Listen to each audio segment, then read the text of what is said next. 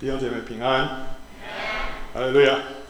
今天这个内容会比较长一点，因为我想把十五篇啊一次讲完。好，求主帮助我们。上行之诗啊，我们上回有讲到说，是诗篇一百二十篇到一百三十四篇，它可能是以色列人在每年三大节期的时候呢，上耶路撒冷朝圣的时候所唱的，它也可能是利未人在。圣殿登十五层台阶的时候所唱的，但是呢，我们是要从神子民属灵长进的十五个阶段来看这十五篇的诗篇。那这十五篇可以把它分成五组啊，每三篇是一组。那第一组是得救层，第二组是信心层，第三组是服侍层，第四组是炼净层，第五组是荣耀层。那这十五篇这五组呢，相当于我们从小学一年级、中学一直到大学啊。那我们看看我们自己在哪一个阶段？这五五组呢，又可以对应到摩西五经，创出利民生啊。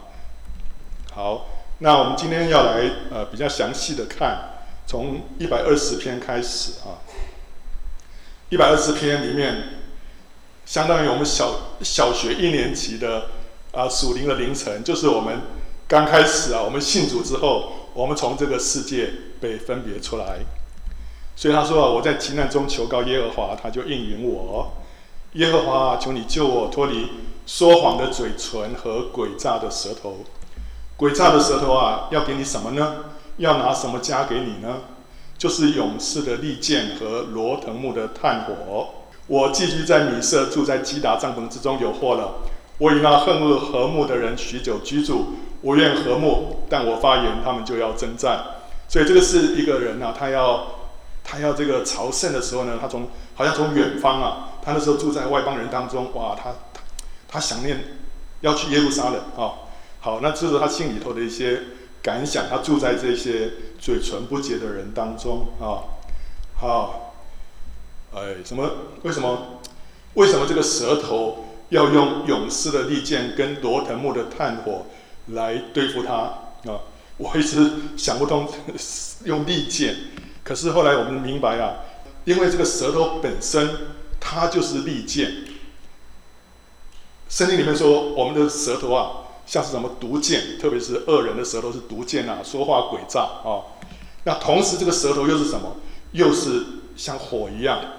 雅各书雅各书说，我们的舌头就是火，可以把这个这个生命的轮子点起来，而且是从地狱里面点着的。所以这个舌头是一个罪恶的世界。舌头一方面是毒箭，一方面又是火，所以要怎么样来对付它呢？就是要用勇士的利剑跟罗腾木的炭火。那什么是勇士的利剑？什么是罗腾木的炭火呢？我们先看这个舌头。这个舌头在这个地方呢，它是单数的。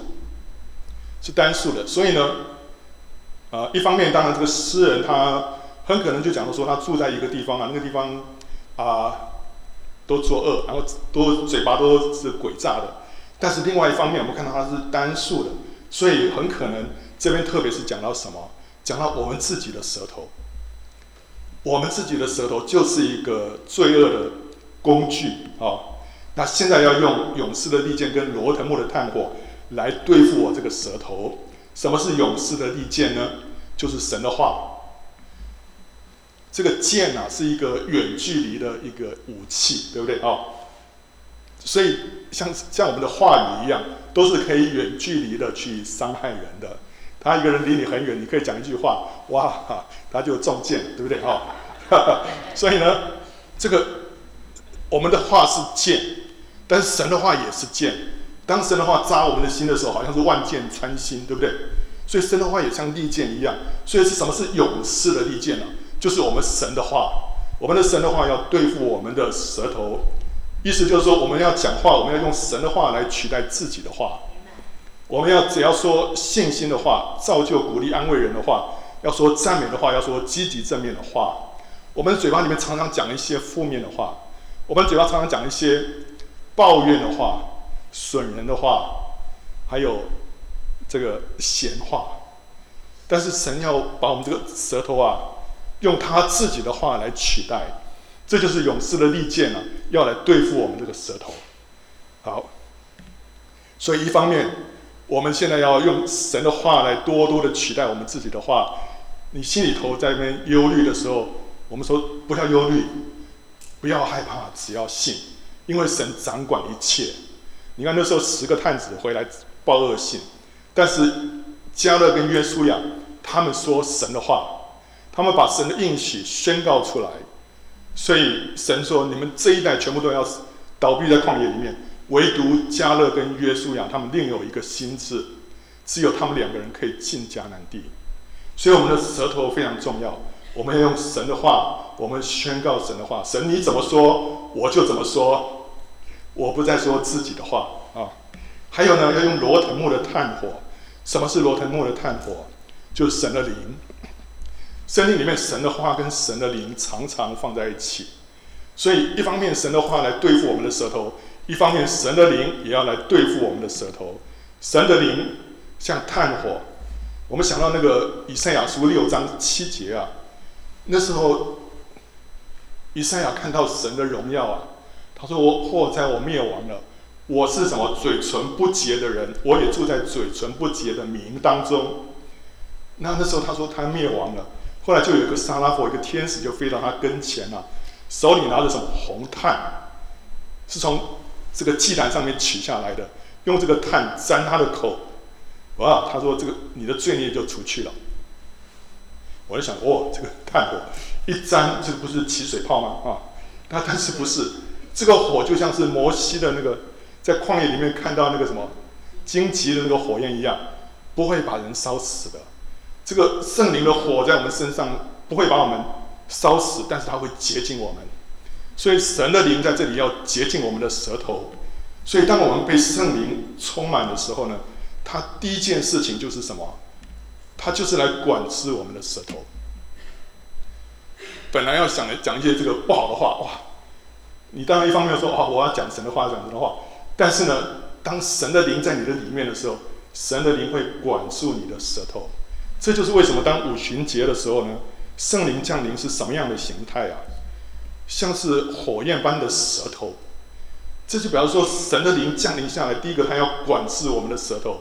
当我们的舌头被管制之后，我们全人就被管制了，对不对？所以呢，神就神的灵充满我们，不是让我们有一个很嗨的感觉，哇，让我觉得飘飘欲。没有，神的灵降临下来是要管制我们这个人啊。从我们的舌头开始，罗腾木是一种这种灌木啊。那时候以以利亚曾经在这底下睡觉啊，他的这个他的筋啊，在干燥之后是很好的炭火啊。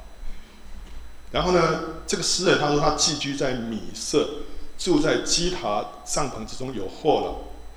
以色列的这个地方，基达在它东边的一个沙漠里面，基达的人都是。游牧民族啊，米色呢是在像今天的土耳其那个地方很远。那米色跟基达都是外邦人啊，外邦人所住的地方啊。好，这个地方啊，我们可以跟那个 以赛亚书第六章做对照。刚才读过那个以赛亚书第六章啊，以赛亚那时候看到神的宝座，看到神的荣耀，他说：“祸哉我灭亡了。”他说什么？第一个，因为我是嘴唇不洁的人。这就跟前面这里所说的一样，他自己意识到他自己的嘴唇是不洁的，所以他自己是一个嘴唇不洁的人。另外呢，他又住在嘴唇不洁的名当中，所以跟后段后半段是一样的，住在米色，住在基达帐篷之中。所以他的这种感觉啊，这个诗人的感觉跟以赛亚的感觉一模一样。所以后来他又说啊，因为我眼见大君王，万军之耶和华。后来天使就用红炭来洁净他，跟这边罗腾木的炭火是一样的。所以在这边呢，我们看到他这个人啊，我们的灵性啊，要现在开始从小学一年级开始了。我们现在准备要上路，对不对？在上路之前，我们里面会先有一个感觉，什么样的感觉呢？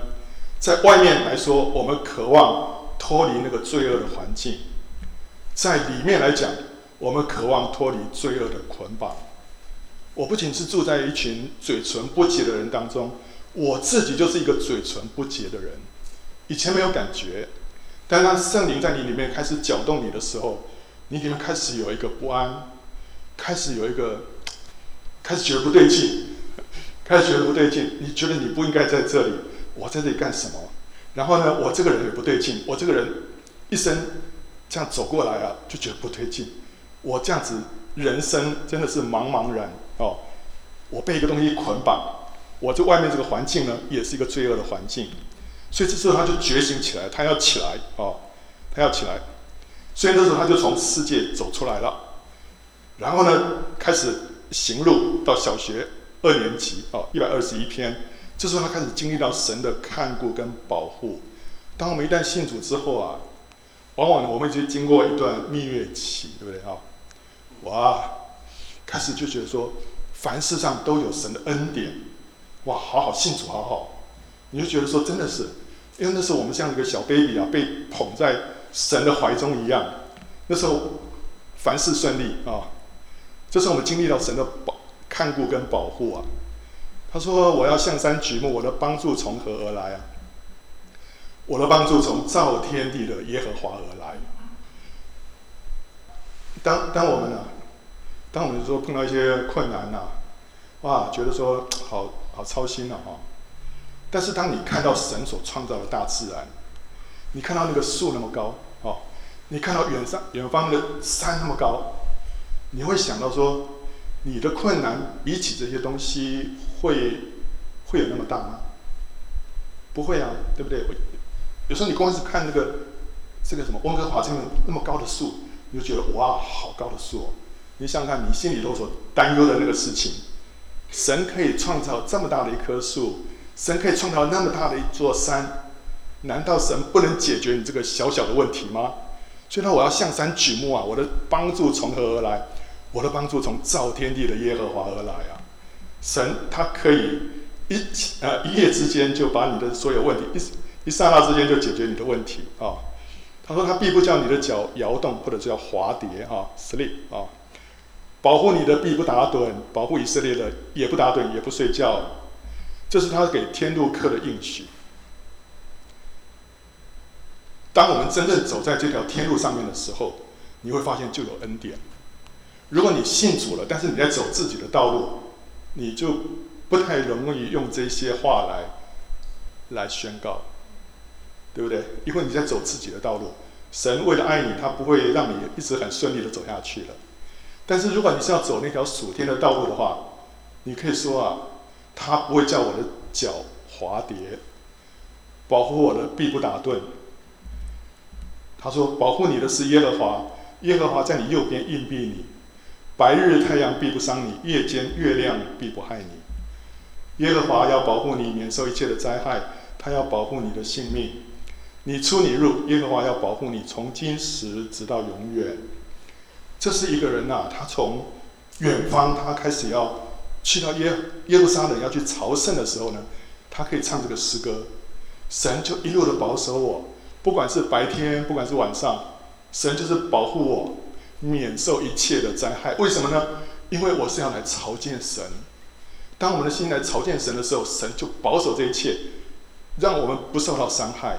他说：“你出你入啊。”英文是说：“You are coming and going 啊。”就是你，你的来程跟回程，神都会保护你，因为他们去朝圣的时候呢，他们不仅要来耶路撒冷，到时候他们还要回去，对不对啊？不管是你来的过程或你回去的过程呢，神都会保护你的。圣经里面他，神曾经应许说，你们每年三次到神的面前来朝见他的时候呢，你所住的地方不会有人去侵害他的，所以你要可以放心。而且这边讲到说，你的你来的时候，你回去的时候。耶和华都要保护你。好，所以呢，哎，这个是对一个天路客很宝贵的应许。但是我们也知道，就是说，哎，我走上这条天路的时候，有时候不一定这么顺啊，还是会碰到一些状况啊。那我是不是说这段话对我来说就不应验了？圣经里面有很多这样的话，都是原则性的，神会。呃，神的应许，宝贵的应许，但是应许啊，在圣经里面它是 logos，是 logos，是白纸黑字的话。我们需要让这个话对我们来说成为瑞玛，就是这段话，我不是要读过去的哦，OK，神保护我，神保护我。你要这样读，我要向山举目，我的帮助从何而来？我的帮助从造天地的耶和华而来。我的帮助从造天地的耶和华而来。你要把这句话读到你的心里面去，直到这句话发出光来。这时这时候，这话就从 LOGS 变成 rhema，变成你个人的一个神对你个人的一个应许。圣经里面有很多这样的应许，比方说神要医治我们，可是很多基督徒他们没有得到医治啊，怎么办？怎么回事？因为那些话不是只是一个白纸黑字的 logos，logos 是话的意思啊，就是一个神好像嗯写在那边的，但是他要成为你自己主观的神对你个别说的一个应许的话，他要成为瑞玛。那瑞玛就是说，你那天就是读这段话，你认真的在那边思想，在那边祷告，突然那句话就真的是扎你的心了，那个时候那句话就变成是你的。这时候你会有一个什么？你这时候会有一个活的信心，你可以来支取这个是你的应许。所以今天我们走这条天路的时候，我们需要神许许多多的应许成全在我们的身上。但是我们需要让这些神写在圣经上面的这些 logos 都要变成瑞玛。所以怎么样让 logos 变锐码呢？所以我们要去认真的去呃读它，或者为了这句话祷告。祷告默想，直到这句话发出光来。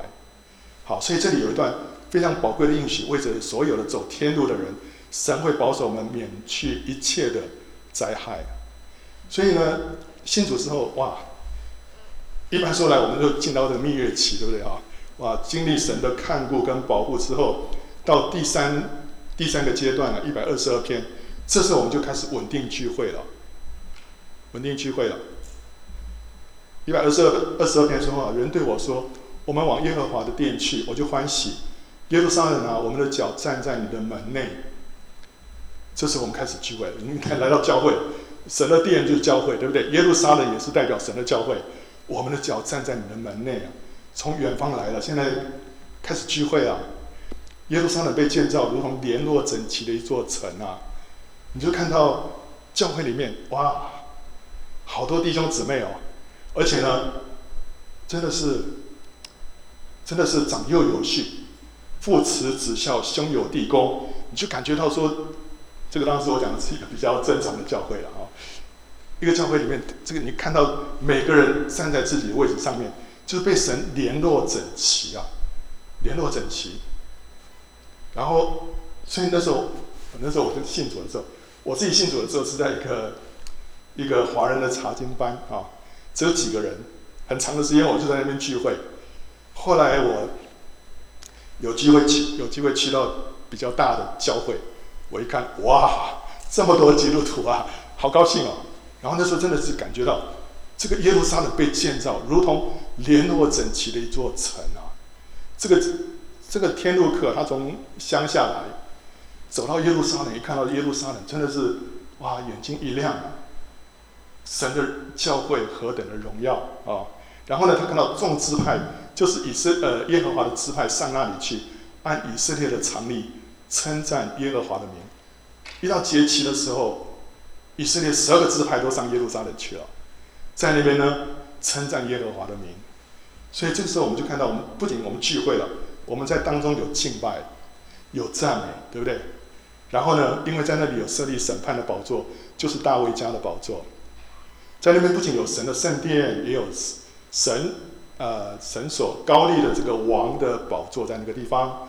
这个在，OK，我们读这个诗篇，这个这些诗篇哈、我们第一个字我们要从这个它的字义上来了解，就说，哎，这篇诗篇它这个诗人他本来写的意思是什么哈、然后我们要了解它背景等等哈、那第二个我们才从属灵的含义里面来体会它。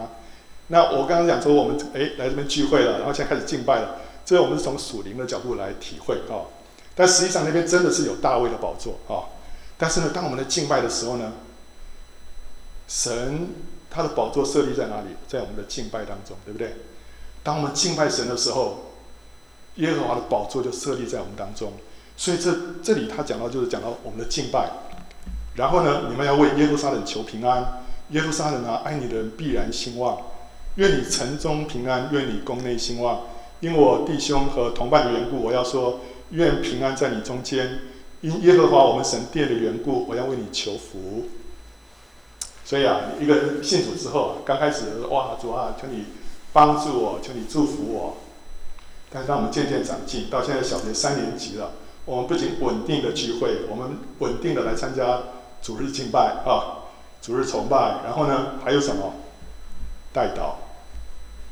开始我也教会祷告，对不对？我们开始要参加祷告会，然后哦，祷告会不是为我自己个人的需求而已，还会教会的需要祷告啊，是要为耶路撒冷求平安呐、啊。所以这时候我们才是小学三年级，懂吗？已经到了小学三年级的举手。OK，好，如果你还是只是为自己祷告的话，你还没有到这里啊。如果你这个聚会呢，呃，有一搭没一搭，还没到小学三年级啊，不过没关系，我们知道我们自己在哪里就好，不要觉得说，我其实没有到小学三年级，我已经觉得我大学毕业了，OK，这就很可悲啊。好，小学四年级啊，信心受到考验了，哇，这个蜜月期结束，我们现在从得救城现在进到信心城啊，得救城是创世纪啊，神把亚伯拉罕带出来。然后呢，神祝福亚伯拉罕、以撒、雅各，最后以色列十二个儿子生出来了啊，是教会出现。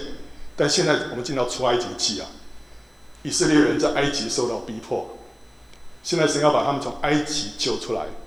我们这时候信心受到考验了，蜜月期结束啊，哇，开始有人对我脸色不对啊。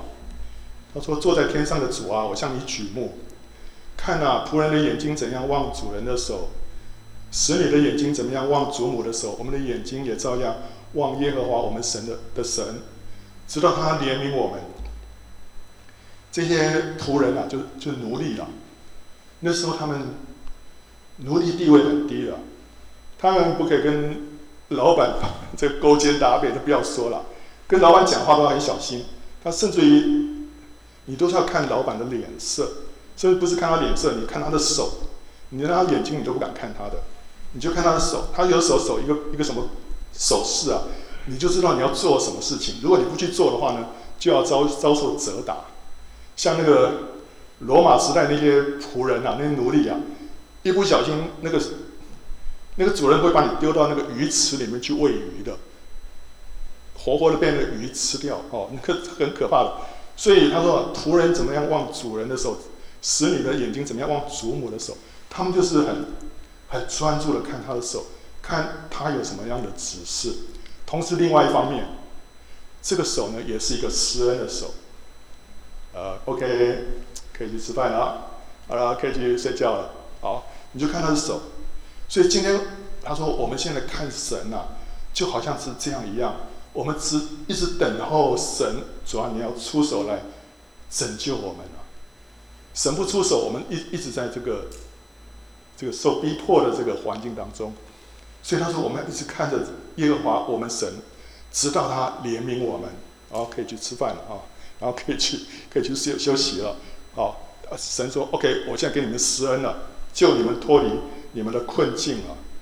他说耶和华求你怜悯我们，怜悯我们，因为我们被藐视已到极处啊，我们被那些安逸人的讥诮和骄傲人的藐视已到极处啊，所以这个时候。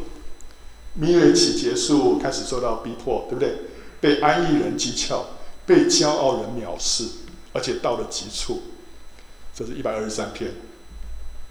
然后呢，一百二十四篇，在试炼当中，这是我们开始经历神。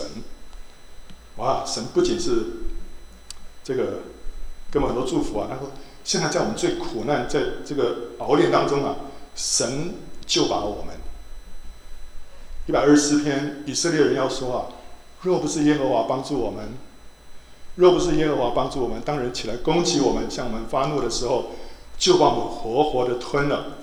那是波涛必漫过我们，河水必淹没我们，狂傲的水必淹没我们。我们的信心如果没有经过这些考验，我们的信心是很很微小的。你一定要经过这些这些，当人要攻击我们，要把我们活活吞的时候，你经历到神的帮助，你的信心才是才是坚固的。所以，我们的信信心啊，需要经过这些苦难的这个考验。他说：“耶和华是应当称颂的，他没有把我们当野食交给他们吞吃。他经历到神真的是，真的是那位又真又活的神，而且可以在各样的苦难当中把我们救拔出来。保罗他经历多少的苦难啊？但他说神从这些苦难中一一都把我救出来了。然后他说。”呃，他这里又说，我们好像雀鸟啊，从捕鸟人的网罗里逃脱，网罗破裂，我们逃脱了。我们的帮助是在乎依靠造天地之耶和华的名，就像是那个出埃及记一样，他们从埃及逃脱了，他们从法老的那个网罗里面脱逃，网罗破裂，他们逃脱了。哇，他们发现神真的是奇妙可畏。捕鸟人是谁啊？捕鸟人就是撒旦，撒旦今天就是要来，要来破坏我们，他要来破坏我们的信心，他要来破坏我们的信仰。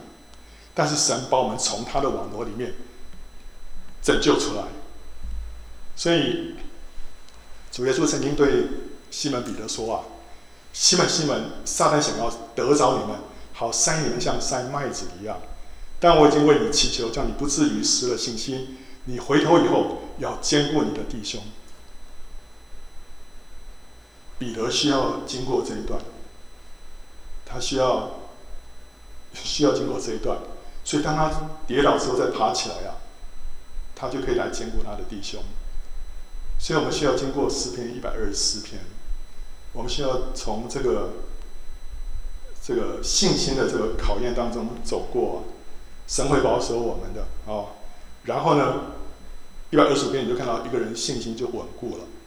这时候的信心就不是得救成的信心了。这时候你已经已经经过一些考验了。他说：“依靠耶和华的人，好像喜安山，永不动摇啊，永不动摇。”他现在可以大声的说这样的话。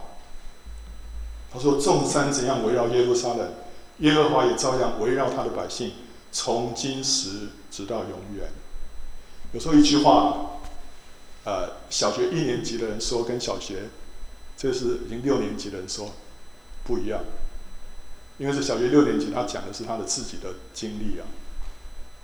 众山怎样围绕耶路撒冷，耶和华也照样围绕他的百姓，从今时直到永远。所以我们需要有这样的经历啊。耶路撒冷，这个中间这个红的这个是耶路撒冷的旧城啊。耶路撒冷，你往东边看，这边有几个山头啊。这三个山头都是属于橄榄山，橄榄山上面有三个小的山头啊。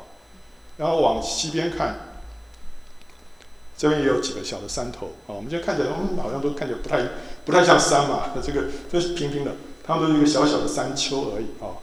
但是在古时候呢，那时候没有高楼大厦啊，所以你那时候呃几个小的山丘啊，就是你看起来就是就是山了啊。但是不管怎么样，你就是耶路撒冷四周也有很多这种小的山丘。你看远方也是，对不对啊？一些小的山在围绕耶路撒冷。好，所以他说啊，神也这样的围绕他的百姓。恶人的账不常落在义人的份上，免得义人伸手作恶。这什么叫做恶人的账不常落在义人的份上啊？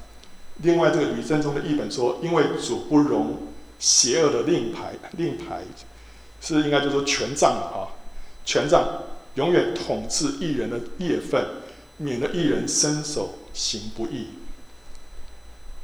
意思就是说啊，你今天如果你在在这个信仰受到逼迫啊，你在一个呃好一个很糟糕的老板底下这个上班，他说神说那个老板不会永远这个这个控制你啊，然后呢，你在一个一个好像是不对的一个好像环境之下，有一个不对的，一个好像是一个权力啊，在那边压着你哦，然后神不会让这个事情长久的下去啊。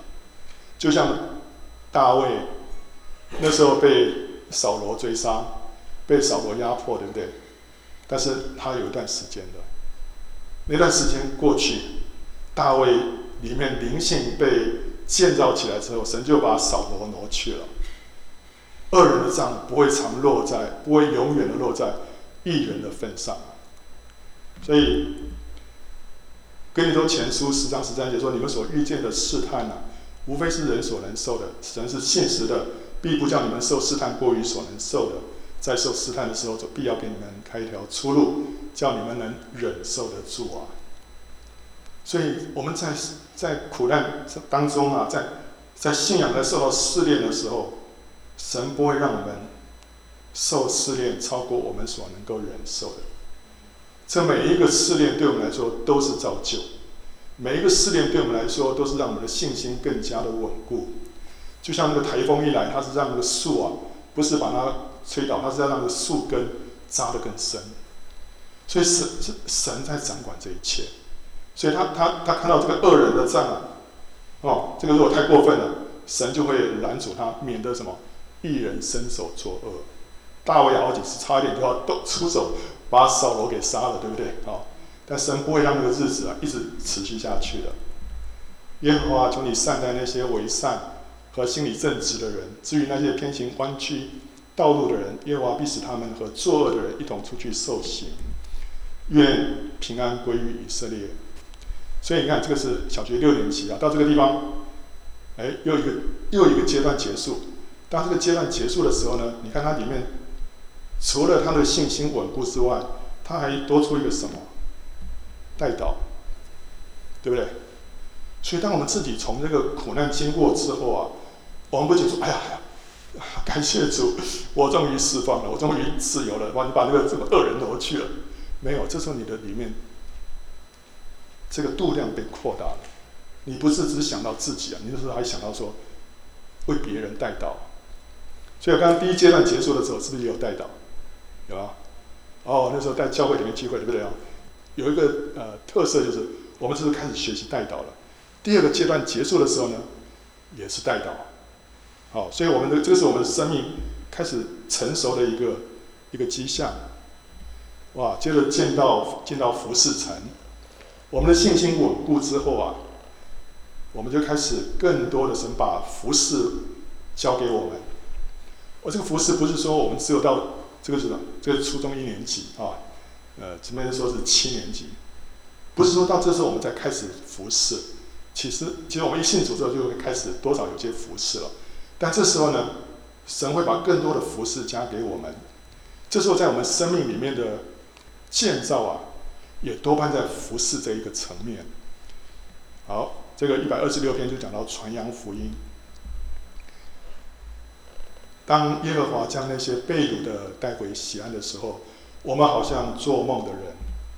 我们满口喜笑、满舌欢呼的时候，外邦中就有人有人说：耶和华为他们行了大事啊！耶和华果然为我们行了大事，我们就欢喜。好，这个地方是讲到这个背景啊。我们讲说，哎，这不是上行对？但是这个地方它它有个特殊的背景，就讲到说，以色列人那时候被掳到巴比伦去的时候，后来从巴比伦回来，回来这条路也是一条上行的道路啊。所以那时候这些被掳的人回来的时候啊，他们说啊。他们好像做梦的人，他们被掳七十年了，现在终于可以回来了。然后好像啊，我真的可以回到故乡啊！我们满口喜笑、满舌欢呼的时候啊，有人说耶和华为他们行了大事，哦，真的是这样，真的是这样子。然后呢，他就他就说啊，耶和华，求你使我们被掳的人归回，好像南地的河水复流一样。不仅他们。他们要回来，他们盼望有更多的人回来。南地的河水复流，这个是这是圣地啊，中间就是耶路撒冷。南地在哪里？南地在南边啊。好，那这边有点是像类似旷野啊，在就是在真正的沙漠跟他们呃有这个以色列地当中有一块好像是比较比较荒凉的地方啊。那这当中有很多这种叫做旱溪，就是说是。呃，季节性的溪溪流啊，然后它这里有一条溪叫这个叫寻溪啊。你看它是干涸的河床哦，在旱季的时候都是都是没有水的，但是一到雨季啊，哇，你看里面都都是水啊。那这是另外一条巴兰溪啊，你看这个旱季的时候都是沙子啊，但是到雨季的时候呢，哇，都是水。所以他说什么？他说：“求你什么被掳的人归回，好像南地的河水复流一样。”说啊，求你让那些归回的人啊，就像南地的河水，在雨季的时候，哇，充满了水一样的河水复流啊。那条从从巴比伦到到西安的那条路啊，平常可能都是这个疏疏落落，路上的人疏疏落落，但是这个诗人他祷告说：“主啊，求你让。”这条路上啊，充满了回归的人啊，充满了回归的人。他说：“流泪撒种的，必欢呼收割；那带种流泪出去的，必要欢欢乐乐带着禾捆回来。”他们这些人啊，被掳的人啊，那时候他们出去的时候，被掳的时候，他们是流泪出去的。他们流泪出去，但是他们不是空空的出去。这些爱，因为那时候。以色列人他们是犯罪了，所以被掳。但是很多爱主的人呐、他们其实是受到牵连，对不对？好，他们没有犯罪，但是他们一样被掳。那这些人怎么样？他们流泪出去的时候，他们是带着种子出去的。什么叫种子啊？神的话，神的话给他们什么应许？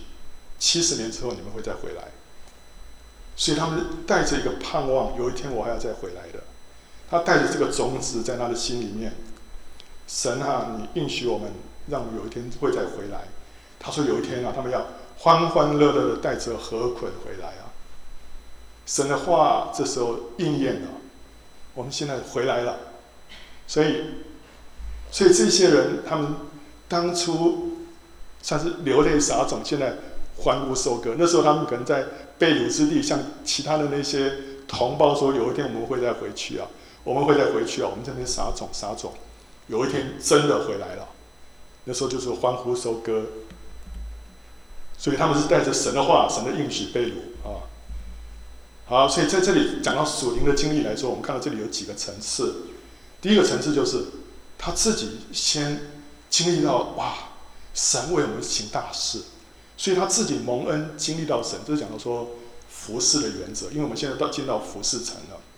服侍的原则什么？第一个，你要自己先蒙恩，自己要先经历神。你自己没有经历神，你没办法传福音的，对不对？一百二十六篇主要是讲传福音。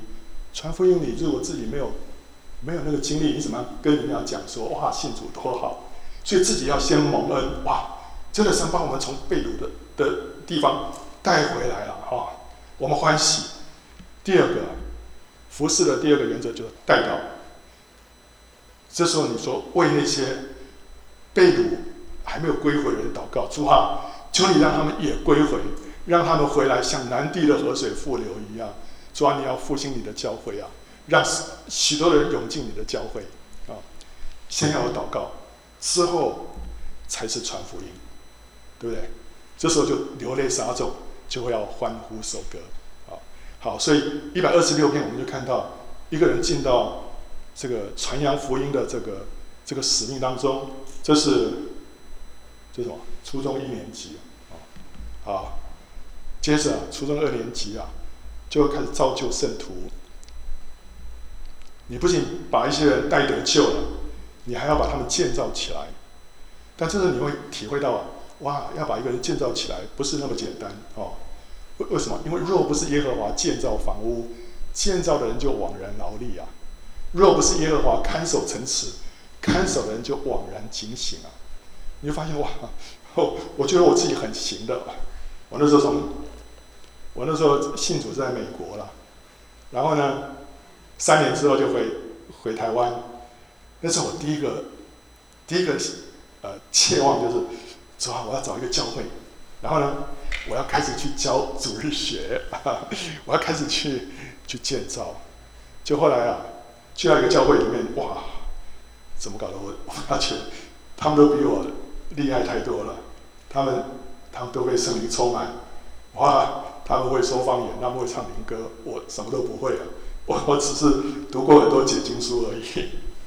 所以那时候就觉得说，哇，我什么都不会。那在这我们也是一样，当我们开始要服侍的时候，你就发觉啊，若不是神建造，若不是神看守，我们都是白做。然后呢，他说：“你们清早早起啊，清晨早起，夜晚安歇啊，吃劳碌得来的饭，本是枉然。”唯有耶和华所亲爱的，必叫他安然睡觉。所以意思就是说啊，你你就体会到，你平常忙啊忙啊，服侍啊服侍啊服侍啊，到最后呢，如果神不祝福，都是一场空。不是你比较厉害，你可以服侍，没有。如果神不做工，什么都不行。所以主耶稣说：“我是葡萄树，你们是枝子，藏在我里面的，我也藏在他里面。这人就多结果子。”因为离了我，你们就不能做什么。这个这段话，如果你没有进到服侍当中，你可能不会真正的了解。如果你只是小学六年级之前啊，可能还体会的不深。但是当你开始服侍的时候，你就发现真的是离了主，我们什么都不能做。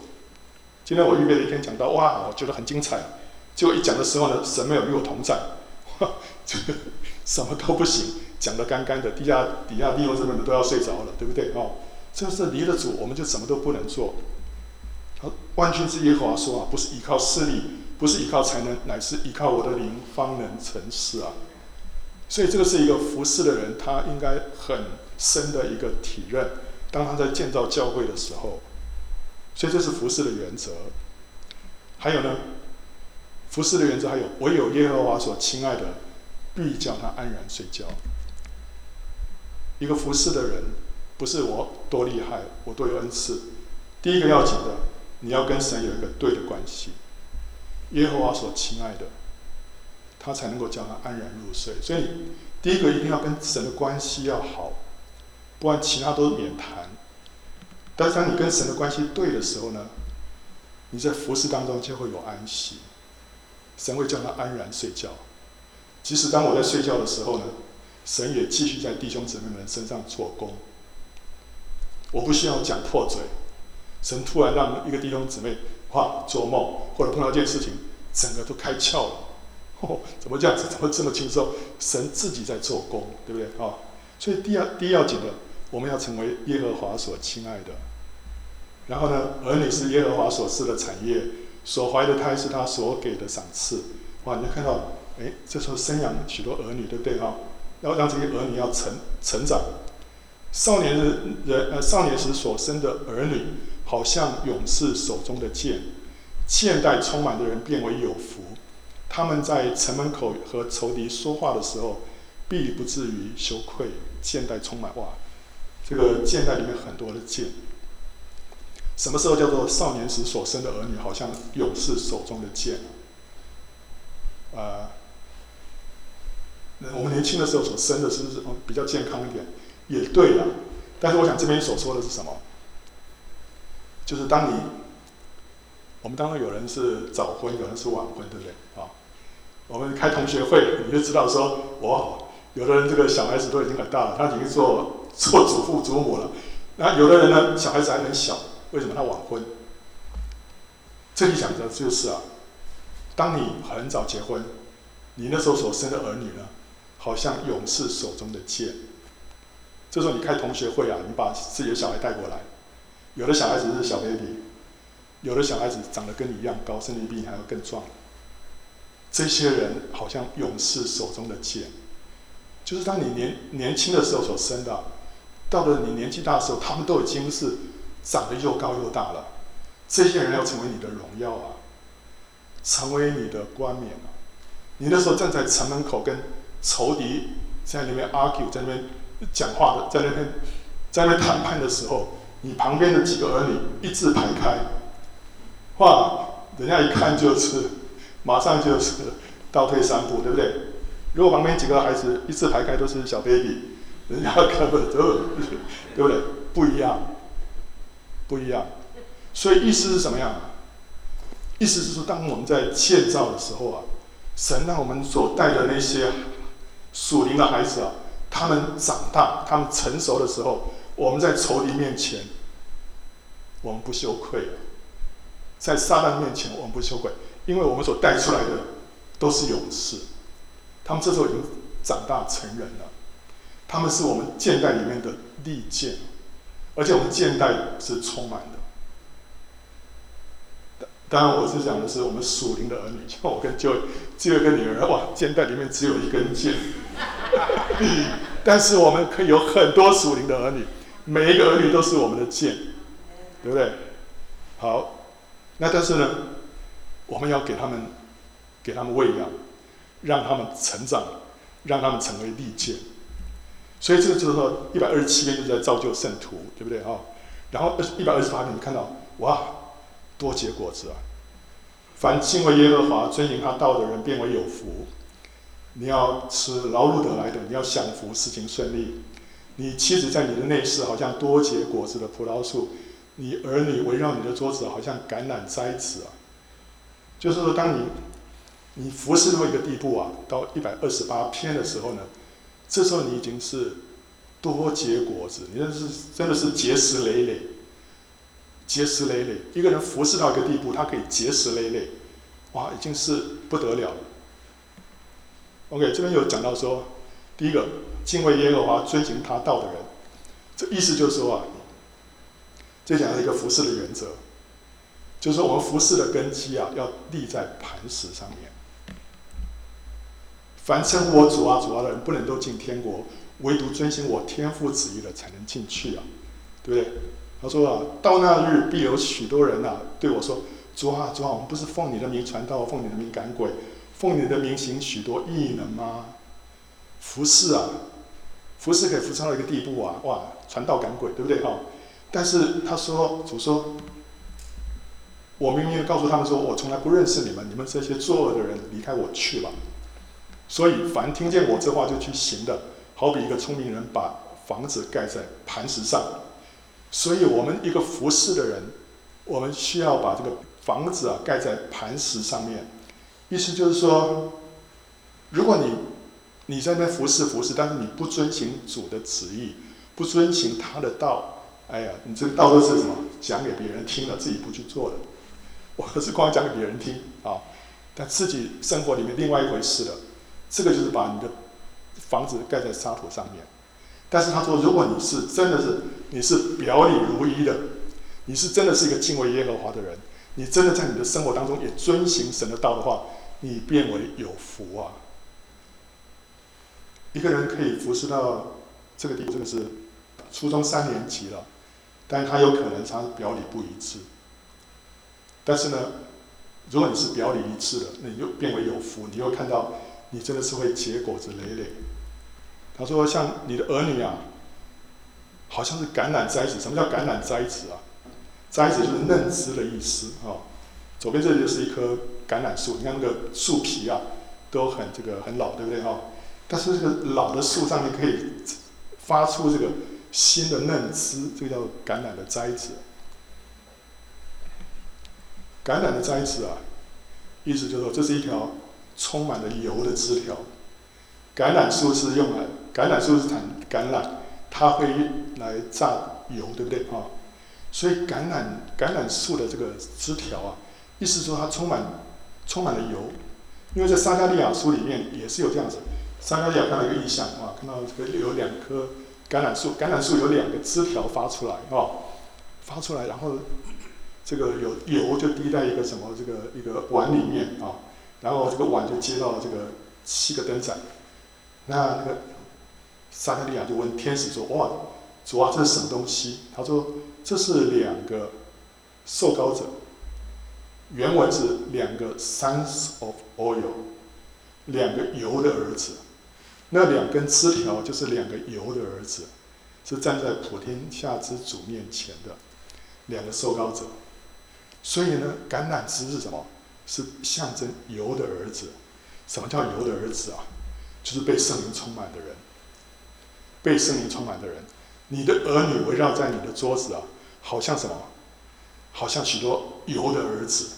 他们都是被圣灵充满的，所以我们我们我们现在服侍啊，第一个你带人信主了，第二个把他们建造起来了，不仅如此，你让他们要被圣灵充满，让他们成为油的儿子，让他们成为橄榄栽子。然后呢，他说：“、看呐、敬畏耶和华的人要必要这样蒙福。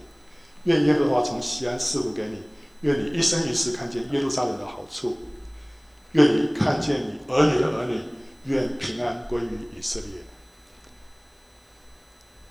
所以这个时候，你看见，你要看见你儿女的儿女，就是你所带出来的人，他们也可以去生养，他们也可以去。造就下一代，所以自己属灵的儿女被成全之后，他就能够继续生养再下一代。所以我们看到这个服侍城啊，第一个一百二十六篇是看到他欢欢乐乐带着禾捆回来，这是讲到说我们把一些人带带进这个属灵的国度，让他们生出来了，对不对？一百二十七篇呢，看到少年时候所生的儿女，好像勇士手中的剑。你就看到他们长成了，然后呢，一百二十八篇呢，你看到他们像橄榄栽子，看到他们，呃，像你看到你自己儿女的儿女，就是他们又在繁衍了。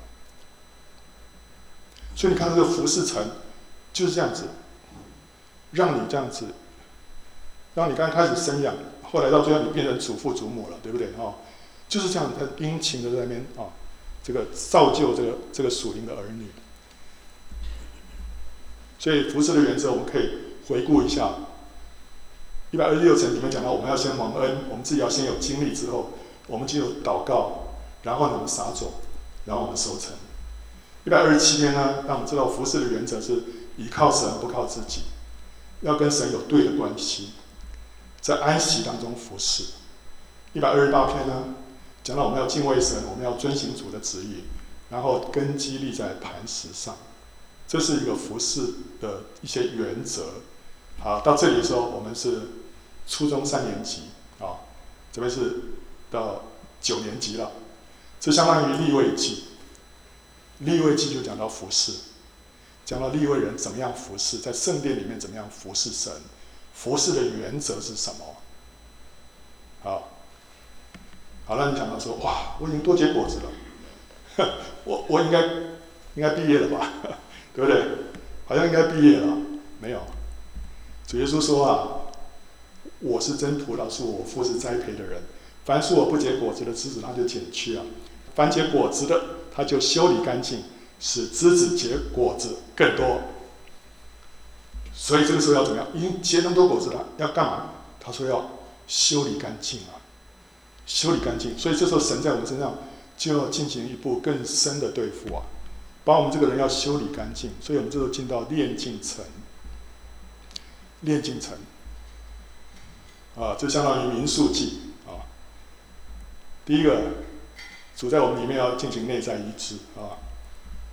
以色列当说啊，从我幼年以来，敌人屡次苦害我；从我幼年以来，敌人屡次苦害我，却没有胜了我，如同扶犁的在我背上，扶犁而耕。耕的犁沟甚长，这个就是一个女孩子在那边拖车子啊、那扶犁而耕呢，类似对不对啊？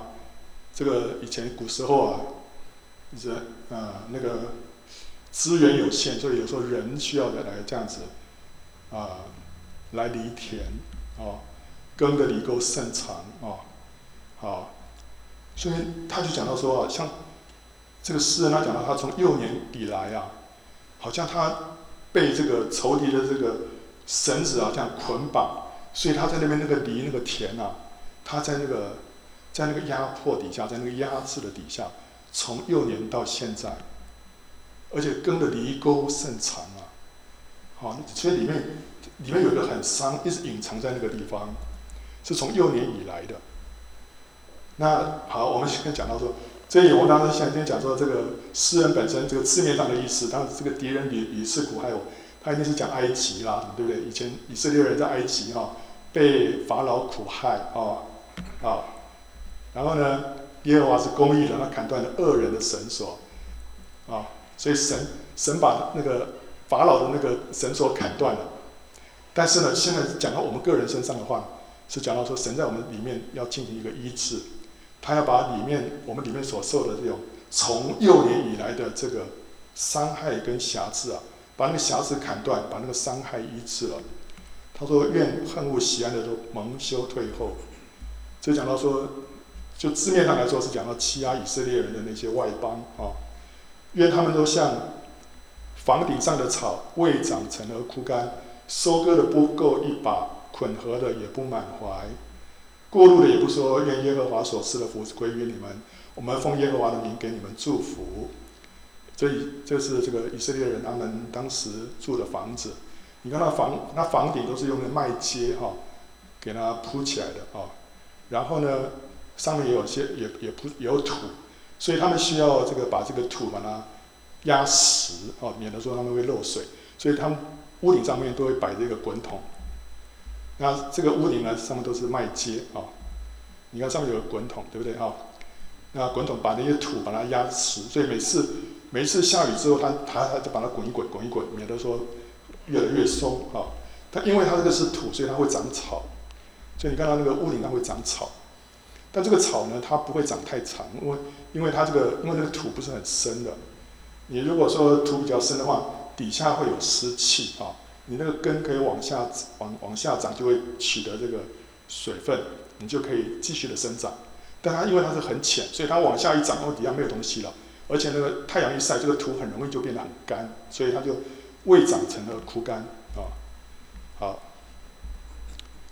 这个是讲到说，你从呃字面上的意思来看，他说哦，他们从埃及这样被神把他们救出来。但是从我们属灵个人的经历来看啊，这些敌人是什么呢？啊，这些敌人要蒙羞退后，蒙羞退后。这边呃，刚刚讲到说这个是是外邦啊，但是就我们个人的属灵经历来说，我们的敌人敌人只有四种，一个是罪，一个是世界，一个是肉体，一个是撒旦。所以，我们一旦一旦信主之后，我们也需要对付的是这是这四样啊。好，所以你看到说，哎，圣经里面很奇怪哦啊。我们新约里面不是说我们只要祝福不要咒诅，对不对？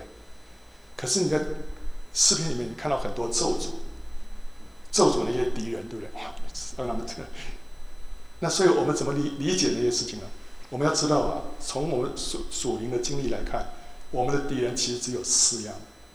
罪、世界、肉体跟撒旦，这里头没有包括我的太太，没有包括我的老板，没有包括 那四周围的那些讨厌的人，对不对？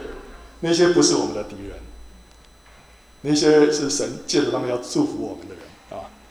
不管从哪一个哪一种方式来祝福我们，但是我们真正要对付的，第一个是罪，我们里面的罪；第二个是撒旦所统管的这个世界，神撒旦借着这个世界来吸引我们的心，来改变我们的思想。还有肉体，就是我们自己老的自己，我们以前老的观念、老的想法，还有老的喜好，这些是我们的肉体哦。还有撒旦，就是背后的这个仇敌。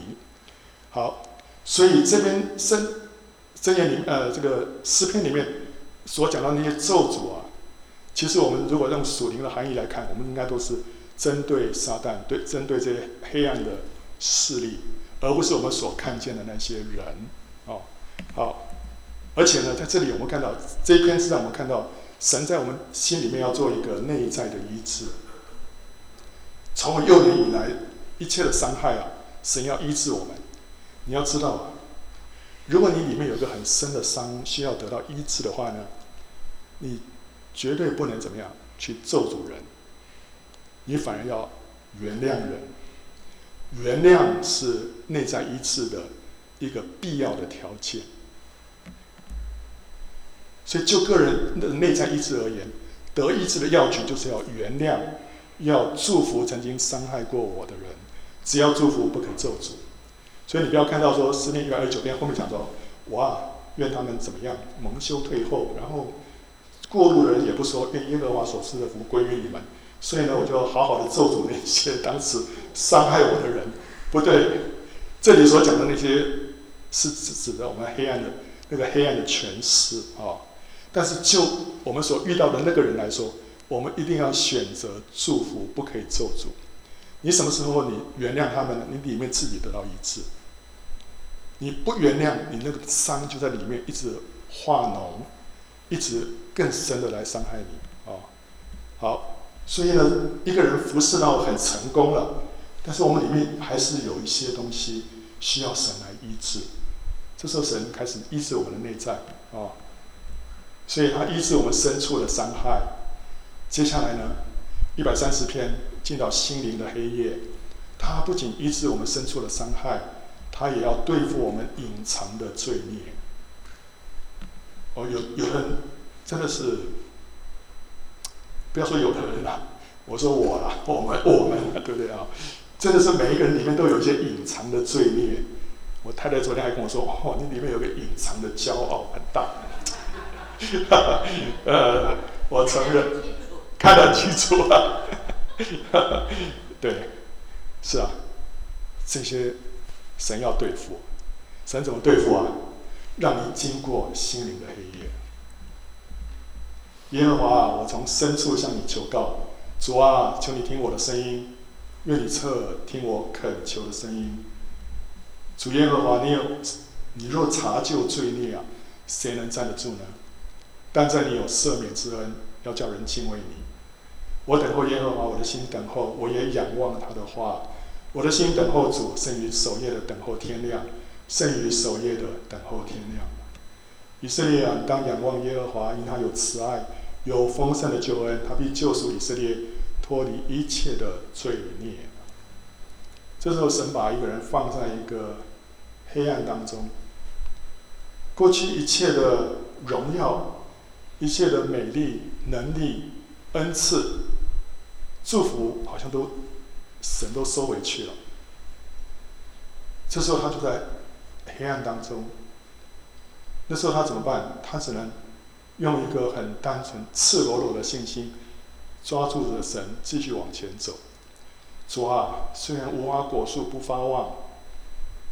虽然圈里面绝了牛，绝了羊，好像一切的祝福都离开了，但是呢，我还是要因耶和华而欢心啊！我还是要因救我的神而喜乐啊！神即使让我的所有的服饰都被剥夺了，让所有的光彩都没有了，我还是继续选择要爱神。这就是一条信心的黑夜的道路。神的时候在对付我们里面最深的骄傲，还有我们里面一些隐而未现的罪啊。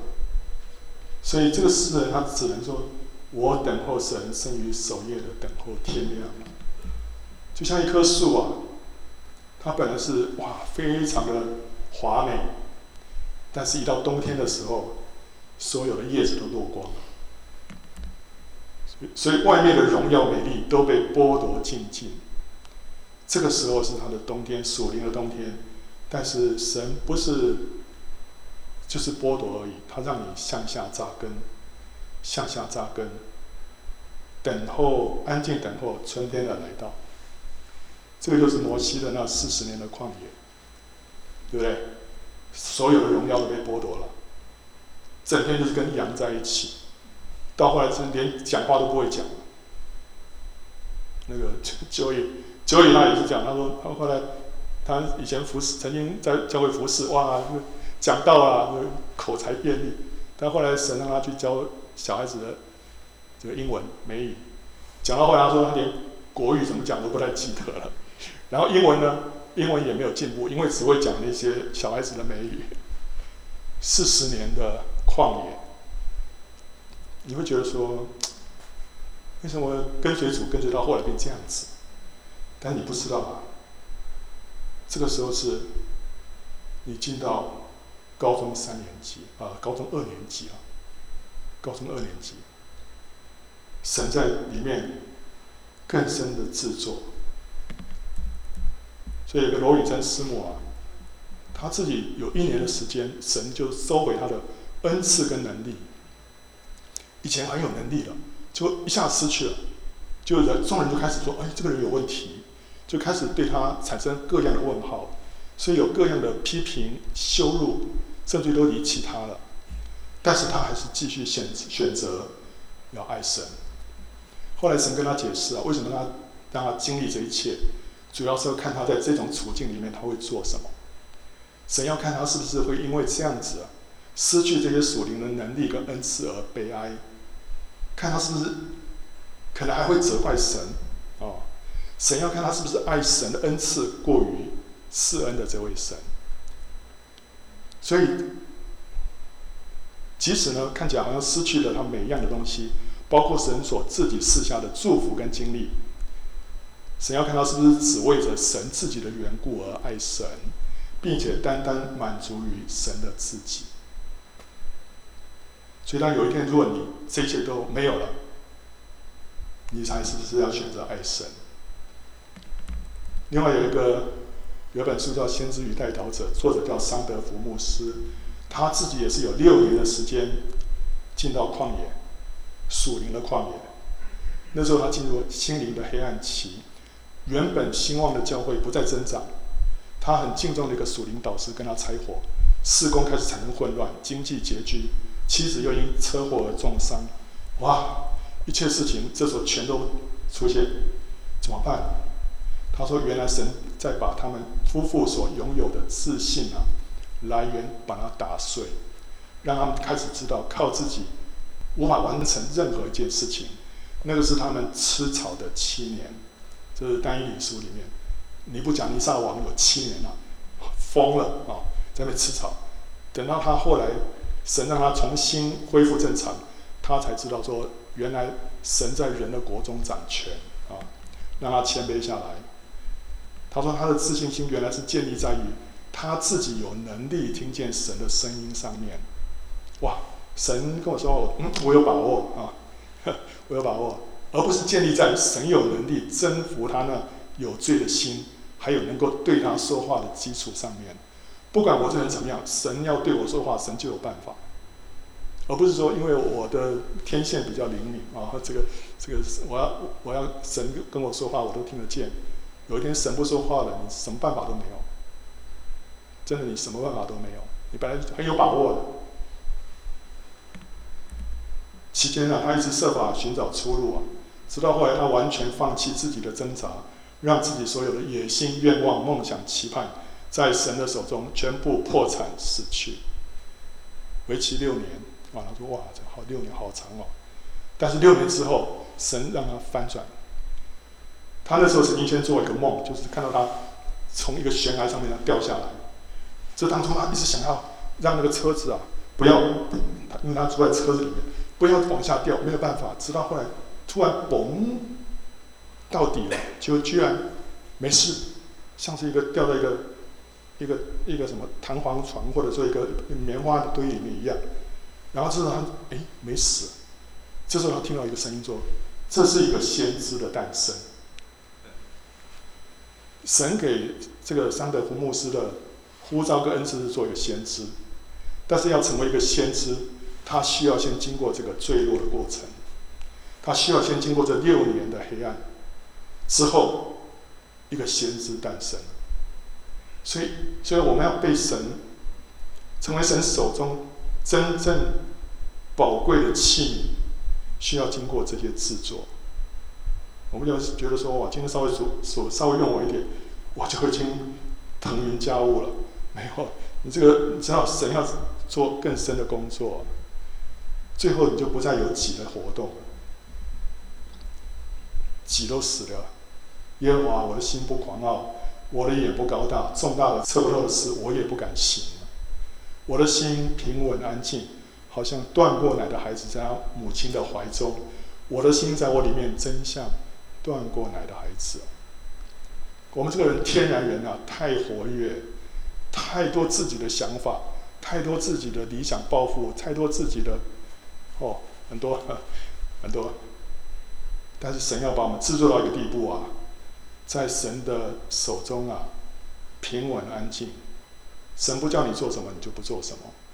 所以有人说啊，一个人怎么样能够为主做工啊，在于他能够为主不做工。就是神可以踩他的刹车的。如果这个这个人身上他身上只有油门，没有刹车，这很危险的一件事情。你真正要一个服侍服侍神的人，你身上不仅有油门，也要有刹车的。好，以色列啊，你当仰望耶和华，从今时直到永远。所以这时候不再有己，这就是民数记。民数记的内容就是以色列那一代老的那一代在旷野里面全部倒闭，旧的生命啊，全部都死掉了。这是民数记，神在他们当中做一个炼净的工作，所以一百二十九篇到一百三十一篇是炼净城。炼净城，当你从这个阶段出来之后，你就下一个阶段就是荣耀城。你带着神的荣光重新出来啊，教会就彰显神的荣耀。你看到后来后面这三篇啊，你不太看到个人，你乃是看到教会。为什么？个人已经消失了，我不再有自己。这是你看到教会的荣耀，看到教会的合一。然后呢，教会等候主的再来，这是生命记。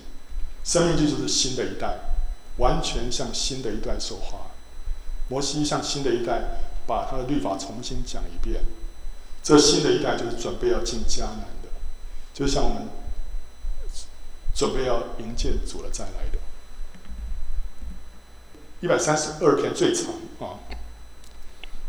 那前面说耶和华，求你纪念大卫所受的一切苦难。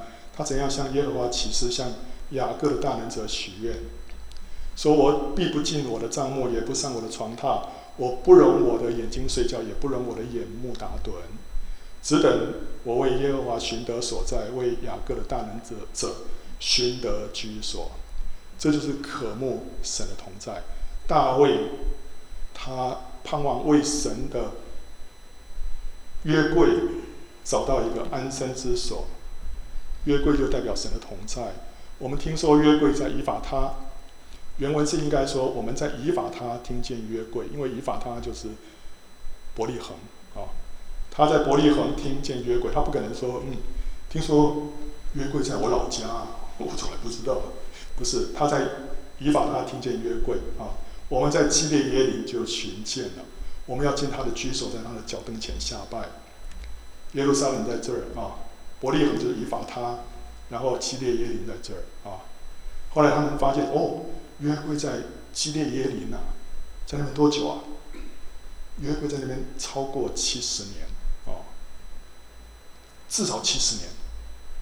这当中经过扫罗做王的四十年，还有前面撒母耳那时候带领以色列人全家归向主，中间有二十年哦。然后呢，后来。大卫又在希伯伦做王七年半，你前前后后加在一起至少七十年。这七十年当中，没有人过问约柜在哪里。扫罗这做王四十年，他从来没有想说约柜在什么地方。但是大卫一旦他登基做全以色列的王的时候，他第一件事情就是要把约柜找回来，他要把约柜放在耶路撒冷。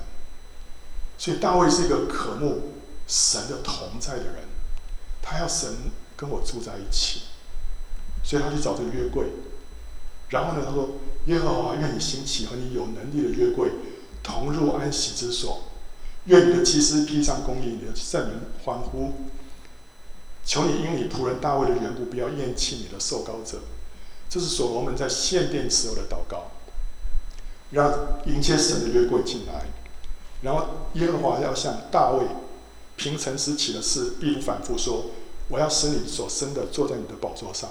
你的众子若守我的约和我所教训他们的法度，他们的子孙必永远坐在你的宝座上。”这个是神接着后来就向所罗门显现所给他的应许啊。所以诗篇一百三十二篇把神过去的这些他重新在神的面前再讲一遍，然后呢，他说：“因为耶和华拣选了西安，愿意当做自己的居所，说这是我永远安息之所，我要住在这里，因为是我所愿意的。我要使其中的粮食丰满，使其中的穷人饱足。我要使祭司披上救恩，圣民大声欢呼。我要叫大卫的脚在这里发声。我要我为我的受膏者预备明灯。我要使他的仇敌披上羞耻，但他的冠冕要在头上发光。”所以你看到讲到什么？讲到教会的荣耀。教会怎么样荣耀？教会是因为神丰富的同在而荣美。这个教会里面充满了神的荣耀，神让其中粮食丰满，神让祭司披上救恩，大卫的脚在那里发声，仇敌羞耻。所以你看到，我们怎么样会有一个荣耀的教会？你要前经过前面，从一年级到高三，现在我们是进到大一了。大一了，我们就看到，当神得到一个器皿之后，神的荣耀就可以彰显在他的教会当中。就像是那个雅歌啊，雅歌那个女子也是经过一个黑暗期，对不对？那个神的那个良人的同在不见了，甚至于那个什么看守看守的守望的人就打他，夺去他的披肩，把他所有的荣耀都剥夺了，对不对？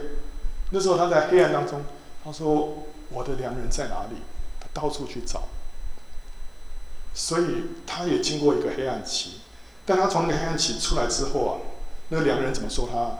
我的佳偶啊，你美丽如得撒，秀美如耶路撒冷，威武如展开旌旗的军队啊。那那些朋友怎么说啊？那向外观看如晨星发现，美丽如月亮，皎洁如日头，威武如展开旌旗军队的是谁呢？你看这时候他这个人他已经彰显神的荣耀。美丽如月亮，就是彰显阳太阳的美丽，对；皎洁如日头，就是说他这个人身上散发出来就是神的荣光。然后呢，你看不到个人了，你这时候看到的是什么？军队。你看到军队啊，一个一个人，一个人。我们前面他雅歌前面讲的都是个人，从这开始你看到教会的荣耀，看到军队。所以，所以在跟我们刚才那个属灵这个历程一样啊，到了荣耀神的时候，你看到的是荣耀的教会。一百三十三篇呢，大二啊，看呐、啊，弟兄和睦同居是何等的善，何等的美。和睦同居，英文说 live together in unity，是什么？在合一当中同居啊，是在合一当中住在一起。哎，他们就是到约路撒冷过节，对不对啊？过节之后，十二个支派都住在一起，就诗人看到说：“哇，十二个支派大家和睦同居啊，这样合一的住在一起，何等的善，何等的美啊！”所以这里是讲到说，教会进到一个合一的、合一的光景当中，这好比那贵重的油浇在亚伦的头上，流到胡须，又流到他的衣襟。亚伦要受膏的时候，他做大祭司的时候，后面就是摩西啊。为他按手，他为他倒膏油，膏油流下来的时候，那膏油不是像我们，不是一小瓶，懂吗？他那是一大桶倒下来。我们现在不是有冰桶，怎么把一只那种冰水倒下来？他们那时候是类似这样子哦，把整个油这样倒下，所以至于他会流到头上，流到胡须，又流到他的衣襟啊，被高油这样这样子浇灌下来。啊，然后呢，他就说，和睦同居就像这样子，油这样流下来，然后又像黑门的甘露降在锡安山，因为那里有耶和华所命定的福，就是永远的生命。黑门山是以色列这边最高的一座山，啊，这个，呃，海拔两千八百一十四米，所以以色列只有一个地方有滑雪场，就是黑门山啊。其他地方不下雪，没有，不可以滑雪。它这个地方可以滑雪啊。黑门山在以色列最北边，耶路撒冷在以色列这边中间，它这个相距啊，差不多两百公里。他说：“弟兄和睦同居，就像黑门的甘露降在西安山，西安山就像耶路撒冷。”我就是想说，黑门的甘露要降在喜安山，你你这个风怎么样吹？两百公里，你可以把黑门的甘露吹到耶路撒冷吗？不可能，对不对？但是，他这边讲到说，当有一天啊，以色列人合一的时候，和睦同居的时候，当教会合一的时候啊，当神的圣灵啊，就像那个甘露啊，浇灌在一个教会，你现在在两百公里以外另外一个教会。你会感受到同样的祝福。你不需要说，哎呀，哎那边有复兴啊，我赶快去那边追求复兴，不用。为什么？因为教会是合一的。当神的圣灵在那个地方浇灌下来的时候，这边我们跟他是同一个身体，我一样感受到圣灵的浇灌。那是当教会跟教会之间的所有的这种隔阂已经打破的时候。今天教会的隔阂没有打破的时候，圣灵在灵恩派当中的祝福没有办法进到福音派。神在福音派里面的祝福没有办法进到灵恩派，为什么？中间有一道很大的墙。但有一天教会合一的时候，这所有的祝福会临到众教会。所以当教会合一的时候，黑门山的祝福就能够临到耶路撒冷。那时候没有宗派堂会之间的藩篱，也没有福音派灵恩派之间的隔阂。那时候我，那时候我只要在耶路撒冷，哇，以色列各个地方的祝福，我都这边都可以领受得到。北边的、南边的，这个支派、那个支派的，在这里都可以得到。而且呢，他说：“只等我们众人，这个是，这个是以佛所书的，只等我们众人在真道上同归于一。同归于一，就是说，这个祝福在哪里啊？”在耶路撒冷，在西安山，那里有耶和华所命定的福，就是永远的生命啊！神的福在哪里？在耶路撒冷。